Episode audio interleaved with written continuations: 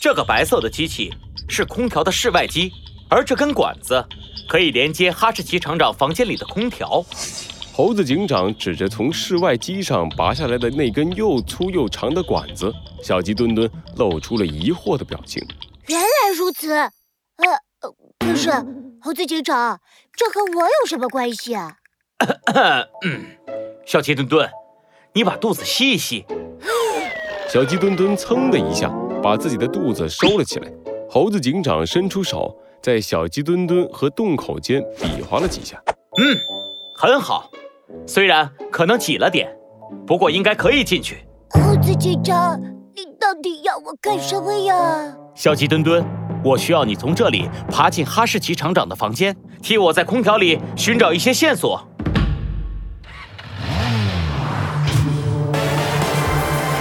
罪恶藏在谜题之下，真相就在推理之后。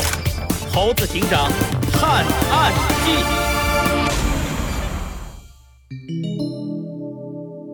巧克力下毒事件四。什么？空调里有线索？没错，我们在现场搜寻证据的时候，一直漏了一个地方，那就是空调。以猪鼻蝠的大小，完全可以通过这根管道进入哈士奇厂长的房间，而且不在房间里留下一点痕迹。好，我明白了，猴子警长，这件事就交给我小鸡墩墩吧。听到猴子警长的解释。小鸡墩墩立马来了精神，武装模块，铁球模式。小鸡墩墩按下了红马甲上的小按钮，红马甲就和小鸡墩墩缓缓地团成一团，变成了一个红色的球。猴子警长，我准备好了。很好，小鸡墩墩，出发吧。猴子警长把小鸡墩墩从管子里塞了进去，团成一团的小鸡墩墩飞快地滚动了起来。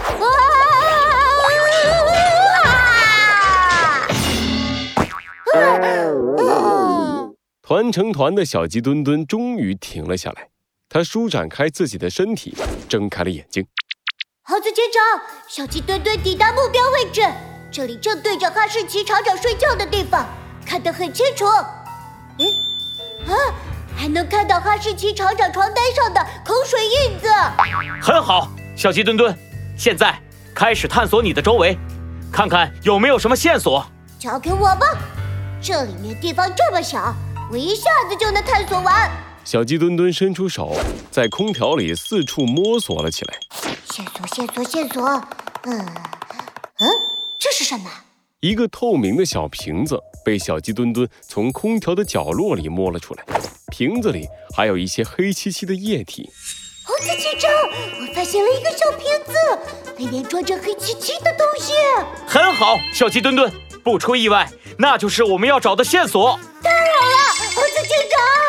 小鸡墩墩兴奋地喊出了声。可是没想到，他这一张嘴，努力收紧的肚子弹了出来。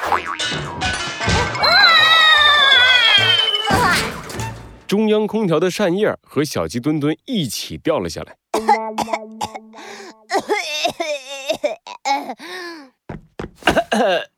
小鸡墩墩，你没事吧？猴子警长赶紧从房间外跑了进来，扶起了小鸡墩墩。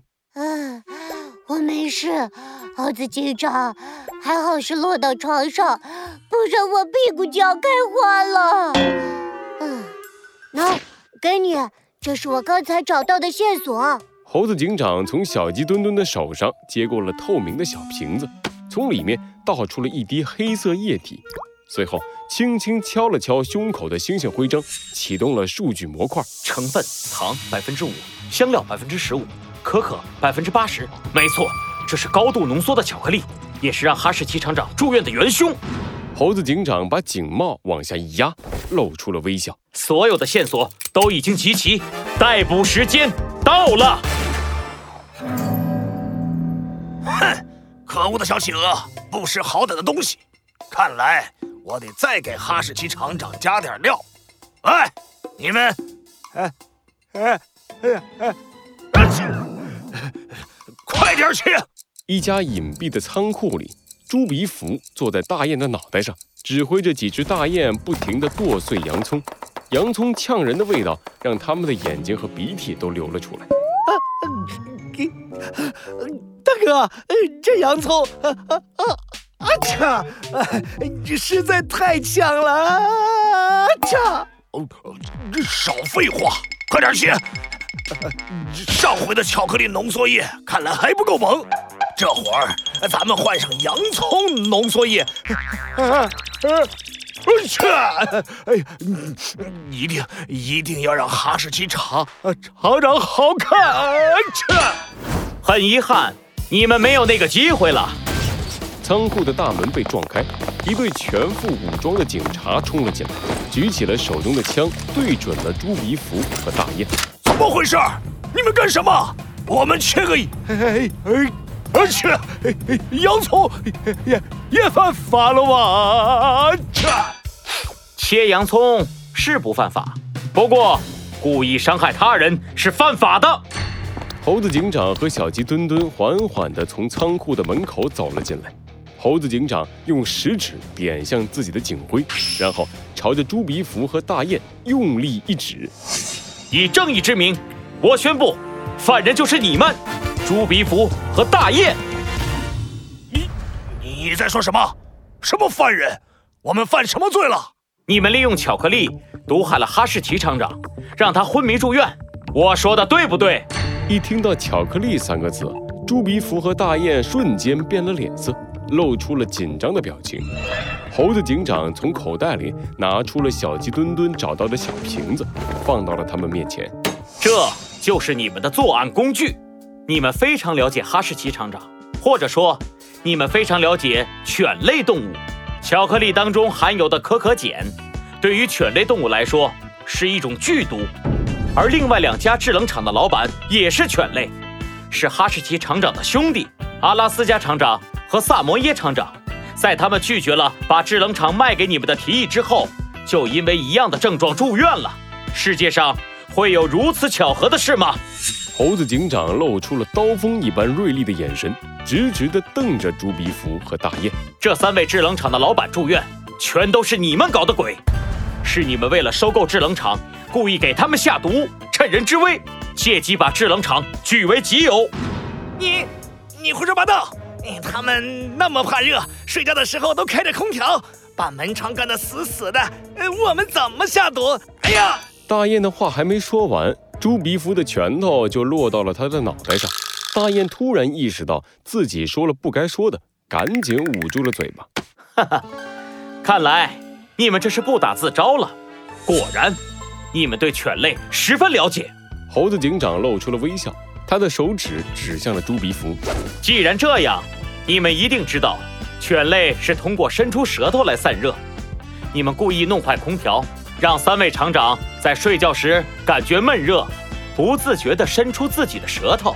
接着，猪鼻福通过室外机的管道钻进他们的房间的空调里，把巧克力浓缩液滴在他们的舌头上。你们的犯罪就完成了。猴子警长完美的推理出了猪鼻福和大雁的犯罪过程，击穿了他们的心理防线。